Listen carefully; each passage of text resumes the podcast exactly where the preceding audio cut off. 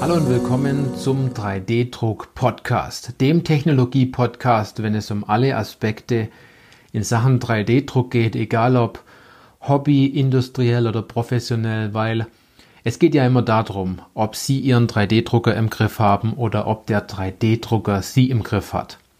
Ich bin Johannes Lutz und ich freue mich auf diese Podcast-Folge, weil heute geht es um das Herzstück des 3D-gedruckten Bauteils, um ja, ich sag mal, die STL-Datei oder die CAD-Datei. Es wird vielleicht ein sehr kurzer Podcast, aber dort steckt wirklich Power drin. Denn viele Kunden haben mich immer gefragt, warum ist mein Bauteil so ungenau? Warum habe ich so viele Kanten in meinem Bauteil, wenn es ausgedruckt worden ist? Ne? Warum habe ich so viele Fehler? Warum hat sich mein Bauteil von der Bauplattform gelöst? Und ja, warum ist meine Toleranz so groß? Ja, da, da wird immer ganz groß gejammert. Derweil ist es ein Fehler, der sich über sehr viele Schritte in Sachen 3D-Druck ja, mitgezogen hat. Und wie ich vorhin schon gesagt habe, das Herzstück ist die CAD-Datei.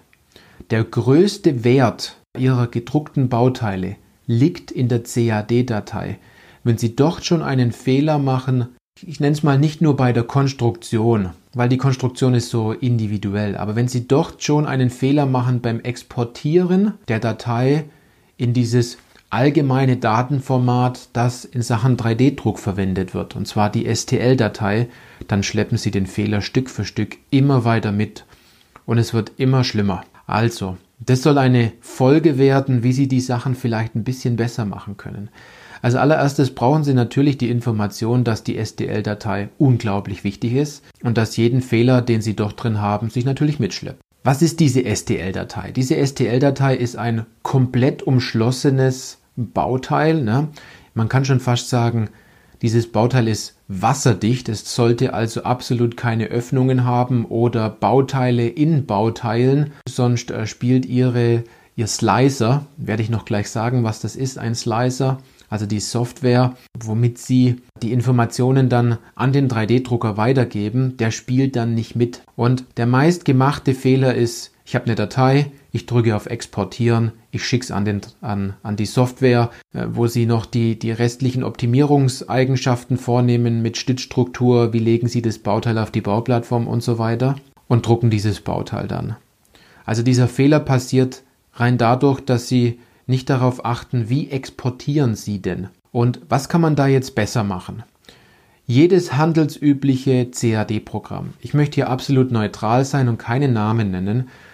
Dort haben Sie die Möglichkeit über Datei exportieren oder Datei speichern, das Datenformat STL auszuwählen, also Stereolithografie nennt sich das. Und dort gibt es meistens bei den, ich möchte schon sagen, nicht nur meistens, sondern fast bei jedem CAD-Programm die Möglichkeit, dass Sie auf den Button Benutzerdefinierte Einstellungen klicken können. Und dort gibt es die Möglichkeit zum Beispiel, diese Datei in ASCII und binär zu speichern. Bei binär haben Sie vielleicht, vielleicht der ein oder andere hat schon gemerkt, dass die Datei dann meistens von der MB-Größe, von der Datengröße sechsmal kleiner ist. Sie können zwischen grob und fein auswählen, wie diese Struktur ist.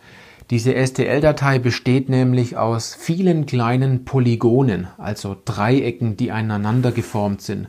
Umso gröber Sie die Sache einstellen, umso größer sind auch die Dreiecke. Und dann gibt es noch die Möglichkeit, die Winkeltoleranz einzugeben bei den meisten Programmen. Hier möchte ich jetzt keine direkten Informationen weitergeben, weil jedes Programm hier andere Eigenschaften hat. Dort müssen Sie mal ein bisschen ausprobieren.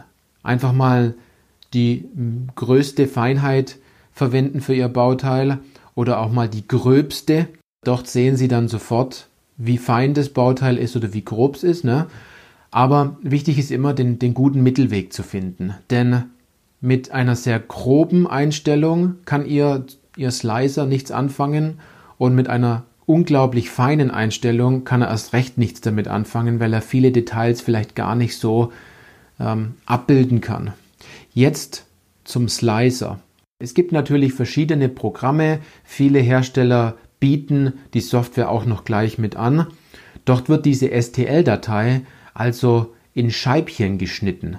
so in Scheibchen geschnitten, dass der Drucker genau weiß, in welcher Schicht er welche Bahnen drucken muss. Natürlich kommen da noch weitere Informationen mit hinzu, welche Geschwindigkeit, welche Temperatur, welcher Füllgrad, welche Wandstärke und so weiter.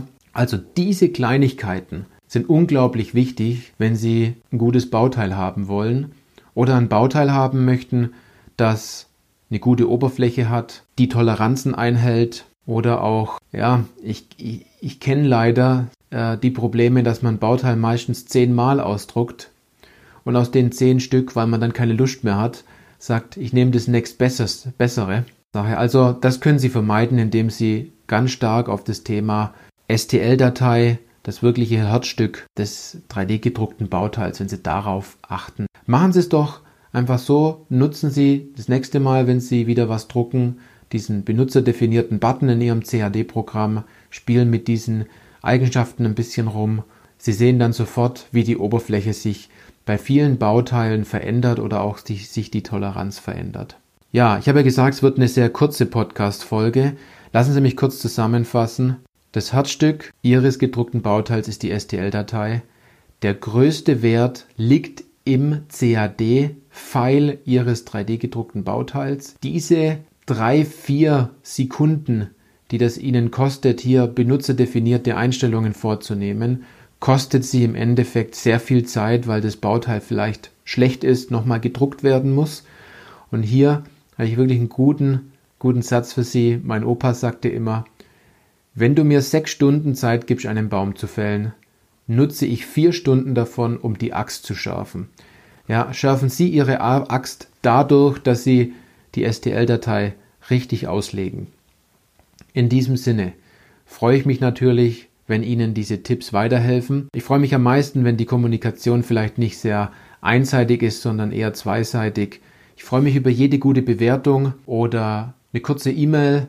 Vielleicht interessiert Sie auch noch zu dem Thema STL-Datei noch, noch ein paar, wei paar weitere Details, äh, die wir im Podcast mal besprechen sollten geben Sie mir eine kurze Rückinformation. Und natürlich, Sie finden all diese Dinge, die ich jetzt gesagt habe, natürlich im Buch 3D-Druck Profi-Wissen, was ich zusammen mit äh, Professor Matthias Haag geschrieben habe.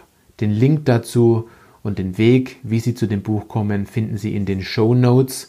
Sie sind ein Klick davon entfernt. Also, ich wünsche Ihnen absolut gute STL-Dateien, dass Sie den Wert in der CAD-Datei erkennen und natürlich, dass Sie Ihren 3D-Drucker im Griff haben, anstatt der 3D-Drucker Sie im Griff hat. In diesem Sinne, bis zur nächsten Podcast-Folge. Ich freue mich drauf. Bis dann.